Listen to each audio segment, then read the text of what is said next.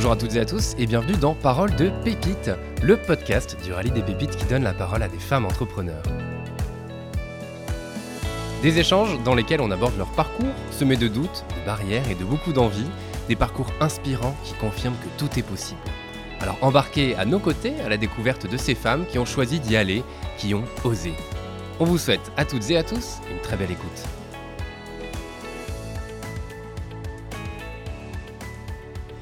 Bonjour Nathalie. Bonjour. Merci d'avoir accepté notre invitation. Avec plaisir. Avant de commencer, est-ce que tu peux te présenter s'il te plaît? Oui, je me présente. Alors, euh, donc je suis précisément Nathalie Dubois-Legrand. Mhm. Parce que entre le moment où je m'appelle Legrand et la fin, j'ai récupéré mon, nom- mon nom de, de jeune fille. C'est très important pour moi. C'est dans mon parcours, ça, hein, de façon générale. Donc, euh, je suis euh, co-gérante avec mon mari d'un atelier de reliure à Périgueux euh, depuis maintenant 1999. Mhm. Euh, mais bon, pour expliquer, on n'est on pas arrivé là euh, directement. Euh, donc moi, j'ai fait des études d'histoire de l'art. Alors c'est un profil très typique maintenant, parce que la reliure, ça appartient à ce qu'on appelle les métiers d'art. Donc c'est un milieu un petit peu particulier dans l'artisanat d'art, dans l'artisanat, les métiers d'art. Et, et donc euh, il y a beaucoup de profils comme le mien actuellement, mais à l'époque où moi j'ai démarré, c'était pas comme ça. Donc des gens qui font des études supérieures, qui se disent j'ai pas de boulot au bout, ou bien euh, où je vais comme ça après une, enfin après un master 2, après euh, euh, voilà, un doctorat, qu'est-ce que je vais faire? Donc, il y a un moment donné, ça s'arrête. Et moi, c'est ce qui m'est arrivé. Arrivé la maîtrise, euh, donc c'est le, le master 1 de l'ép- maintenant. Euh, je me suis dit, bon, soit je continue.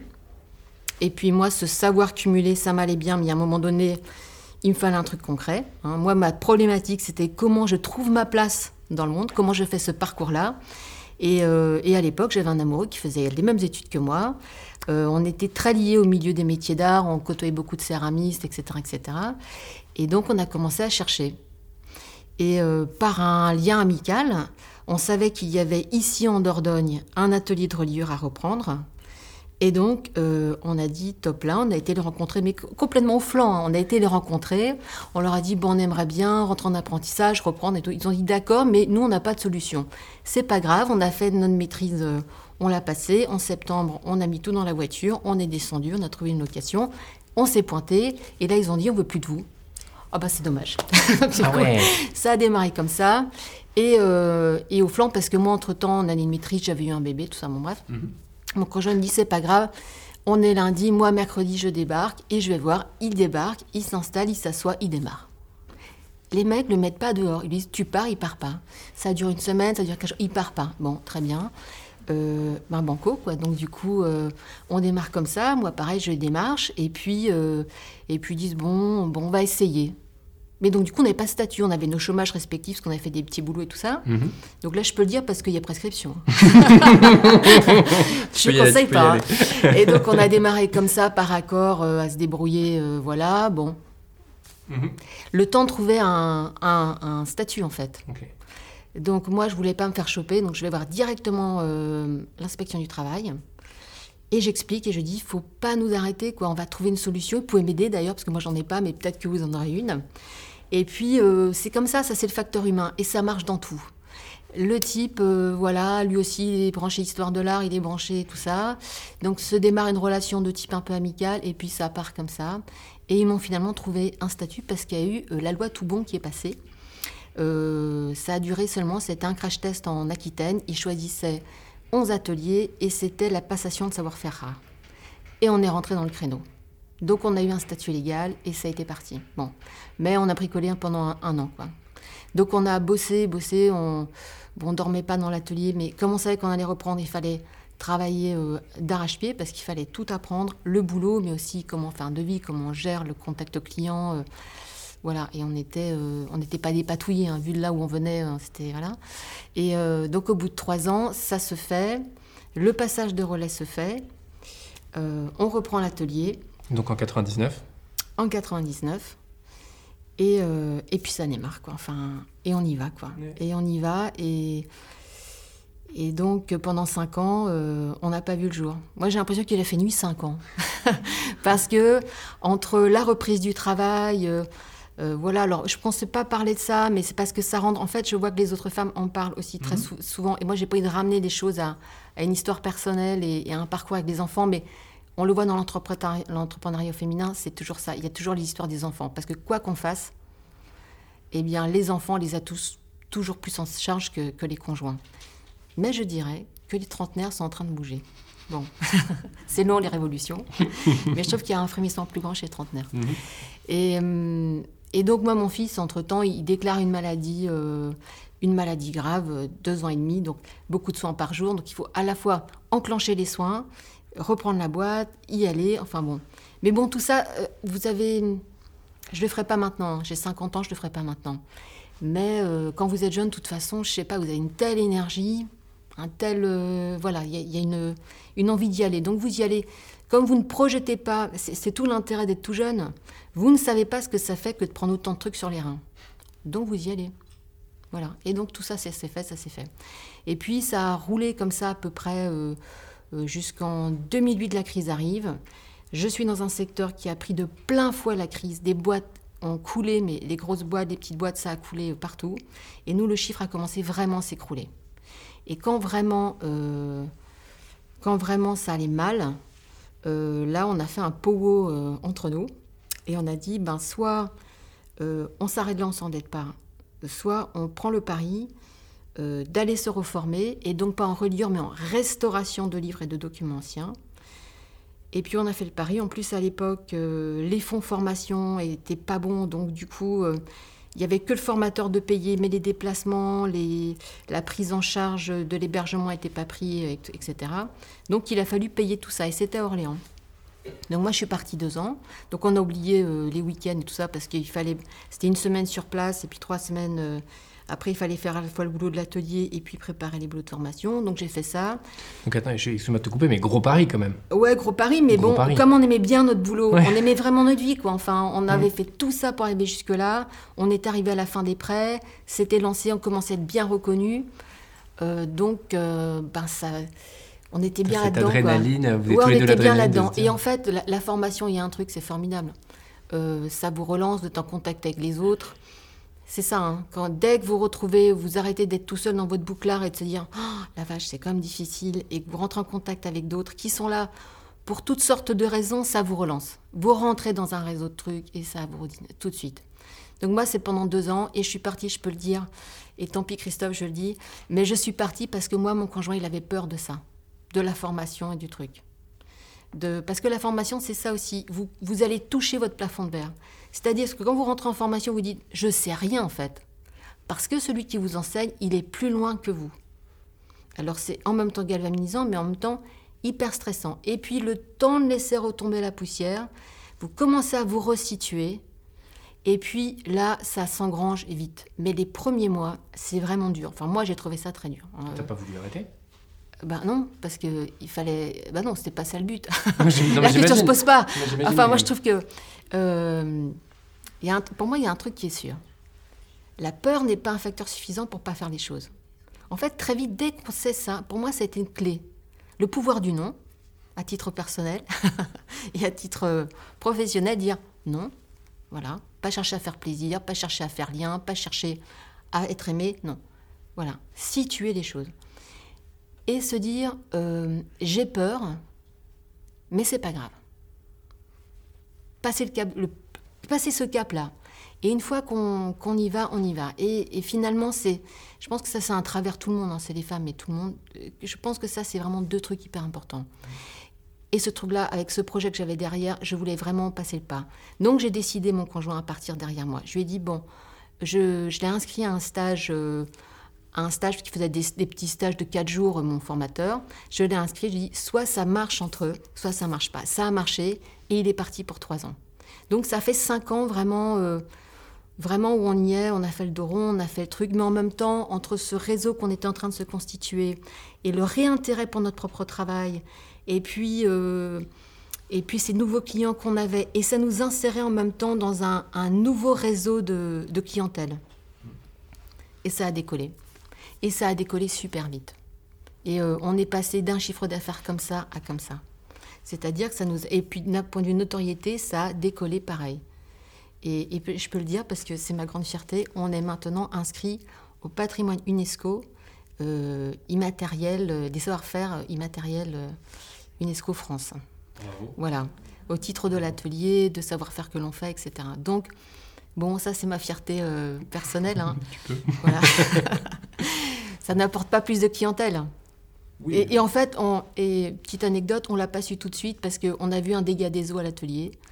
Et quand le courrier est arrivé, il est passé sous l'eau comme le reste. Et j'ai pas eu le temps de le lire et je l'ai découvert des années après. C'est ah dingue, hein ouais, c'est dingue. Donc en fait, longtemps, on n'en a rien fait. Mais quand on l'a découvert, bah, c'était à nouveau Noël, quoi. C'était un petit peu ça. et alors j'ai envie de savoir comment tu l'as découvert la deuxième fois pour le coup. Mais parce que j'ai classé, en fait, j'ai fait, j'ai séché, euh, j'ai mis tous les papiers à plat partout pour les faire sécher et je l'ai retrouvé. Voilà. Et, euh, la restauration, donc tu as fait de la restauration toi-même de, de, mes propres papiers. c'est ça. Voilà. Et, euh, et donc maintenant, euh, ça nous permet vraiment de travailler avec une, une clientèle très que j'ai découvert moi. Mais mes études, parce que souvent on me pose la question pourquoi faire dans des études. Alors moi, moi je suis pour les études générales tant qu'on peut. On se nourrit la tête. C'est un moment hyper privilégié dans la vie où on se dit je veux absolument connaître, euh, je ne sais pas par cœur, euh, les silex de la préhistoire, euh, les, les châteaux de je sais pas quoi et les tableaux de la Renaissance. Jamais on fera un truc pareil. De tout, le reste de la vie, on fera jamais. Quoi. Mm. Mais par contre, à un moment donné, il faut se raccrocher aux branches. Voilà. C'est tout. Il faut arriver. Et je trouve qu'avec ça, le, le, monde actuel s'assouplit. Il y a plus de moyens de se récupérer, d'aller vers autre chose et de faire un parcours plus sinueux que, que ça n'était possible à mon époque où on essayait des bricolages de la mort pour y arriver. Quoi. Mm. Voilà, c'est plus facile. Et justement, tu disais euh, tout à l'heure le, besoin de faire quelque chose, de quelque chose, pardon, mais c'est donc euh, quelque chose de tes mains. Oui. Pour le coup, ça, tu l'as compris à quel moment? À quel moment as, tu, en faisant tes études, j'imagine, tu t'es dit, euh, euh je veux pas entre guillemets, enfin, par exemple, être conservateur de musée ou je sais pas avec ces études-là ce qu'on peut faire exactement, mais un, métier qui n'est pas forcément manuel. Mm. À quel moment tu comprends que tu as ce besoin ah non, Moi, je l'ai su. Euh, tout... C'est-à-dire que moi, j'ai fait. Euh, le, bac des glandeurs, mais qui est très sympa, c'était le bac art plastique. Hein. très sympa, avec Beaux-Arts cours du soir et tout ça. Mais après, j'ai enclenché avec ça. Et moi, tout le long de mes études, dès la deuxième année, en fait, j'ai loué une toute petite maison avec un très grand terrain. Et en même temps que mes études, j'avais un potager, un verger. Euh, enfin, j'ai toujours aimé faire quelque chose de mes mains. Mm. Euh, pour moi, c'est hyper important. C'est hyper concret, c'est-à-dire que euh, c'est très valorisant de faire un truc de ses mains. quand vous apprenez des choses, ça crée une arborescence. C'est-à-dire que vous apprenez un, premier truc qui va obligatoirement ouvrir sur d'autres trucs, qui vont ouvrir sur d'autres trucs, et c'est sans fin le savoir. C'est excitant, mais en même temps, c'est très, très voilà, moi j'ai besoin de contours, j'ai besoin de savoir ce que je fais de mon temps. Je suis pas quelqu'un, par exemple, de l'écran, ça m'intéresse moyennement. Je commence, c'est-à-dire que quand je commence ma journée, l'objet il en est là. Je me dis, l'objet, enfin ça doit être en arrivé là, mon bouquin il doit arriver à cet endroit-là le soir. Et tous les jours, je sais matériellement, ça s'inscrit, c'est pile devant moi. Et ça, je trouve ça hyper rassurant, hyper valorisant, c'est-à-dire que je sais à quoi j'ai passé ma journée. C'est juste là. Mais non, mais ça a l'air de rien. Ah mais il y a des tas de gens, ils disent ouais, j'ai fait quoi de la journée finalement? Non. Et mmh. Et c'est pas que les gens fassent, les autres fassent rien, mais pour moi, c'est un, moyen très simple de gérer mon temps et de et de faire quelque chose de créatif, quoi. C'est-à-dire que je vis de mes mains. Ça m'a paru invraisemblable au départ. Quand j'ai vu les premiers clients arriver dans la boutique, alors déjà c'est un milieu que je connaissais pas moi là-bas, à relire. Hein. Eh ben, j'y croyais à peine qu'il y avait des gens qui étaient dans ce désir-là parce que c'est un désir du bout, du bout, du bout, du bout. Vous avez tout fait dans la vie quasiment quand vous venez faire relire un livre. Ça existe quasiment dans l'univers de personne, ce truc-là. Mais comme plein de petits boulots des métiers d'art.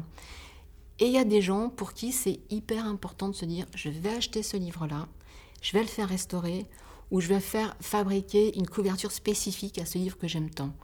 Eh bien ça, c'est un rapport que moi, je ne connaissais pas. Euh, je l'avais parce que je connaissais les métiers d'art, mais euh, c'était plus dans un rapport très charnel. C'est-à-dire que j'aimais aller voir les gens pour la vie qu'ils avaient, pour ce qu'ils fabriquaient, pour ce rapport à l'objet qu'ils avaient là, eux, de l'autre côté, quoi. Mmh. Mais ce côté de se dire, je veux posséder un très bel objet et, faire cette démarche-là, on est dans, on est dans la crème, quoi, vous voyez. on n'est pas dans le vital absolu, et pourtant c'est ça qui fait vivre. C'est que, voilà, c'est que ça. Et ça me fait bien plaisir. C'est beau. et par le mot gaz, ça me fait bien plaisir. C'est beau, effectivement.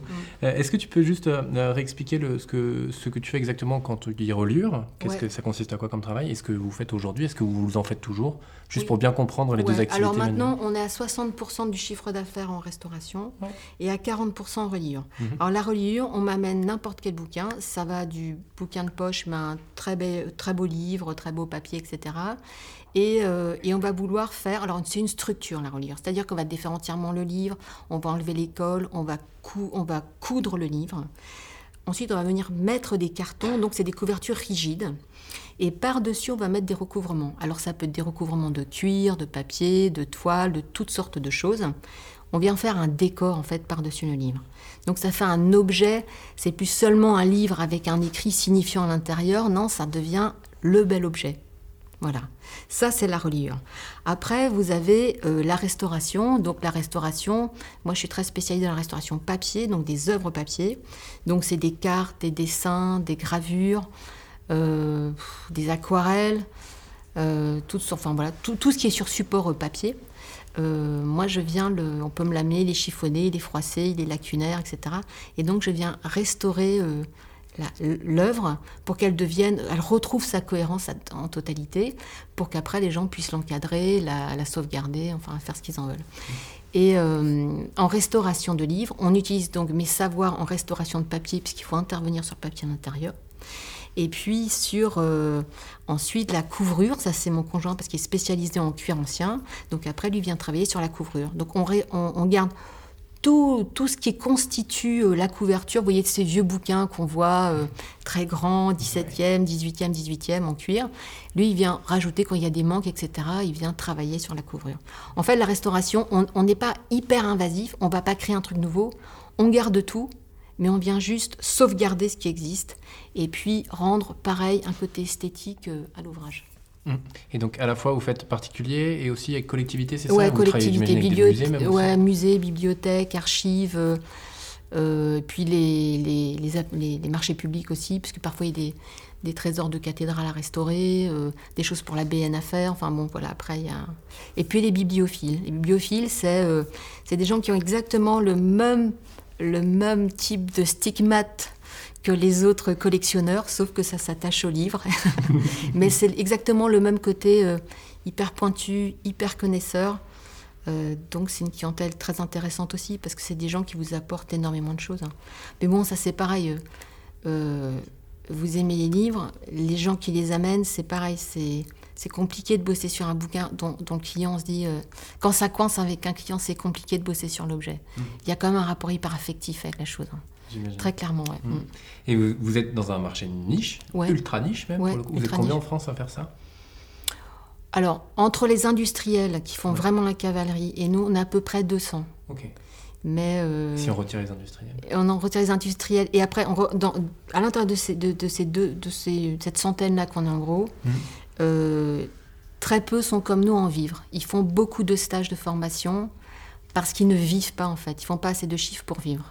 Donc beaucoup sont en A1, c'est des ateliers d'une personne, mais qui n'arrivent même pas à en vivre. Donc ils font beaucoup de stages de formation pour amener de l'argent tout simplement. Voilà. Qu'est-ce qui fait la différence? Enfin, qu'est-ce qui a fait la diff pour le coup? Enfin, qu'est-ce qui fait que vous, vous sortez du lot? Vous Ben, à je en pense que l'ancienneté de l'atelier, parce que l'atelier date de 1862, ne s'est jamais arrêté. Donc il y a tout un matériel, euh, par exemple de dorure, ça a l'air rien, mais la dorure, c'est un matériel qui coûte extrêmement cher et très très dur à trouver. Mm. Euh, donc ça, c'était un trésor pour nous. Ça nous a permis de, faire aussi de la sous-traitance pour les collègues qui ne dorment pas euh, et de donner ce service-là euh, que beaucoup de nos collègues sont obligés de sous-traiter perpétuellement. Et puis, et puis on est deux. Et il y a un moment donné, à un, vous ne, vous ne pouvez pas abattre suffisamment de travail à un dans cette, dans cette branche-là. Il faut être deux pour arriver à avoir une complémentarité et à vraiment à faire un travail rationnel. Voilà. Parce que sinon, vous n'avez pas suffisamment de rendement, tout simplement. Il y a un moment donné, c'est comme tout. hein. Il faut sortir quelque chose. Quoi. Mm. Effectivement.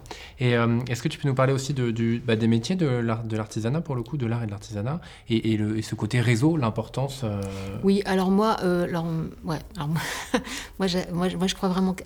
Moi, j'aime pas être toute seule. je, je, sors d'une famille très nombreuse, c'est peut-être ça, mais, mais je crois pas, je, je, crois pas du tout à ça. Je crois pas qu'on y arrive tout seul, contrairement... On, on a toujours quelqu'un, quelque part, qui va vous aider, négativement ou positivement. Hein. Mm. Parce qu'on a parlé beaucoup de d'amour, tout ça, mais moi, faut pas nier que si on en est là, on a de l'ambition. Mm. Moi, j'ai mis, du, mis du temps à mettre ce mot-là. Hein. Euh, voilà. On a de l'ambition, il y a de l'envie, il y a de la ténacité, et il y a un rapport de force obligatoire. Et même à l'intérieur de l'entreprise, quand on est en couple, parce qu'il y a toujours, quoi qu'on fasse, à partir du moment où il y a groupe, il y a obligatoirement tous ces trucs-là qui rentrent en compte. Et il ne faut pas les éliminer, c'est comme ça. Et je pense qu'il y a en toute femme qui y va, il y a obligatoirement la nécessité de l'ambition. Même si on ne met pas ce mot-là, et c'est dommage que les mecs, ils le mettent tout de suite. Et ils le disent même des autres. Il a de l'ambition, mais avec un côté... Euh, c'est bien, quoi. C'est quelque chose d'hyper valorisant. Et les femmes, elles vont pas dire d'une collègue, voilà, vachement d'ambition avec un air euh, comme ça. Mais moi, c'est un truc que j'entends tout le temps dans l'artisanat. Ah, c'est quelqu'un d'ambitieux, c'est bien. Ouais. Mais entre les femmes, elles le disent pas beaucoup faudrait le dire. Faut pas avoir peur de, dire ça, quoi. Mmh.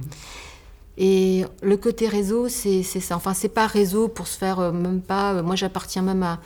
Euh, dès le départ, j'ai appartenu à une association, la première année, à une association de, métiers d'art comme moi dans le Bergeracois. Parce qu'on va plus vite, parce que les gens autour, ils ont déjà expérimenté toutes sortes de trucs. et puis, on peut parler librement de ce que l'on fait. De voilà, si vous dites, euh, moi je fais payer tant, euh, tant un bouquin et je l'ai trois, trois heures en main, et la personne dit, euh, attends, concrètement à plat, tu prends ça de l'heure, tu as ça de matos, c'est quoi tes charges?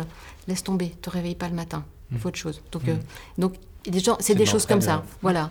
mais c'est plein de trucs comme ça. Mais c'est plein de trucs idiots, mais 20 400 conseils qui se font de façon informelle. C'est ça les réunions. C'est-à-dire que vous allez à une réunion d'association, il y a ce qui se dit, et il y a tout le off avant, après, les rencontres, mmh. les coups de téléphone, euh, c'est tout ça en fait. Et après, euh, bon, ça a été la première expérience. Après, j'ai fondé euh, une association sur Périgueux. après, bon, maintenant, depuis là, je suis vice-présidente de deux associations. une pour la passation des savoir-faire rares dans les métiers de la restauration. Et puis une autre qui fait de l'événementiel pour les métiers d'art dans des lieux exceptionnels. Euh, et, là, depuis cinq ans, je suis élue euh, pour les métiers d'art, la chambre de métier. Voilà. Parce que, euh, et voilà, et ma phase suivante, parce que jusque-là, je suis que dans des réseaux qui concernent mes métiers d'art, les métiers d'art, donc mhm. voilà, parce que c'est mon grand truc, mhm. et puis qui concernent mon métier en propre. Bon. Et il y a un truc que j'ai pas expérimenté, c'est ben, les associations de femmes. Et, et je vais rentrer là-dedans maintenant. Bah, c'est 10 ans à venir, j'ai 50 ans, vous voyez. Pas 10 ans à venir. Et, et je crois qu'il faut être dans les deux. Mhm. Et, euh, et, je pense que les femmes qui sont que dans les associations de femmes, il ne faut, pas il faut pas faire que ça. Il faut faire les deux. Mhm.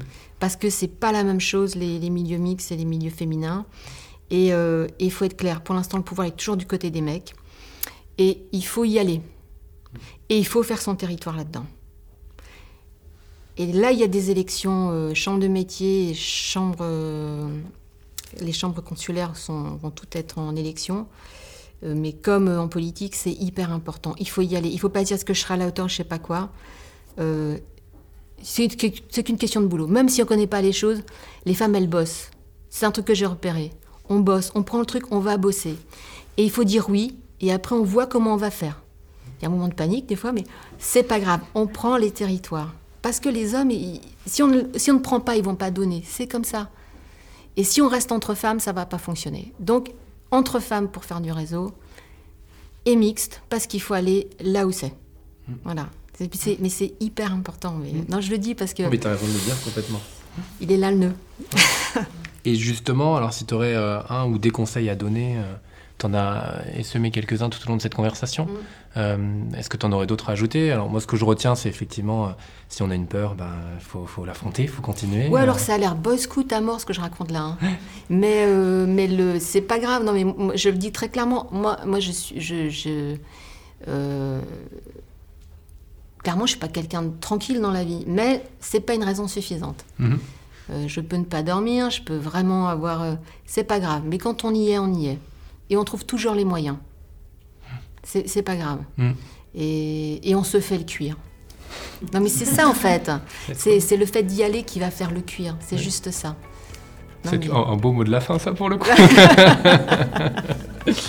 eh bien, écoute, euh, merci beaucoup pour cet échange. Et, euh, et à très bientôt. On vous retrouve euh, alors à l'atelier et on peut, on peut venir directement à l'atelier. Oui, oui, l'atelier est ouvert. Ouais. on peut y venir, même sans bouquin, même sans rien. Il y a des gens qui passent, qui prennent le café, qui discutent. Il n'y a aucun problème. Et donc l'adresse C'est 12 rue Saint-Front, à Périgueux, devant le Watson. Pour ceux qui sont périgourdins, ça dirait quelque chose. Voilà. Merci beaucoup et à très Oui, bientôt. merci.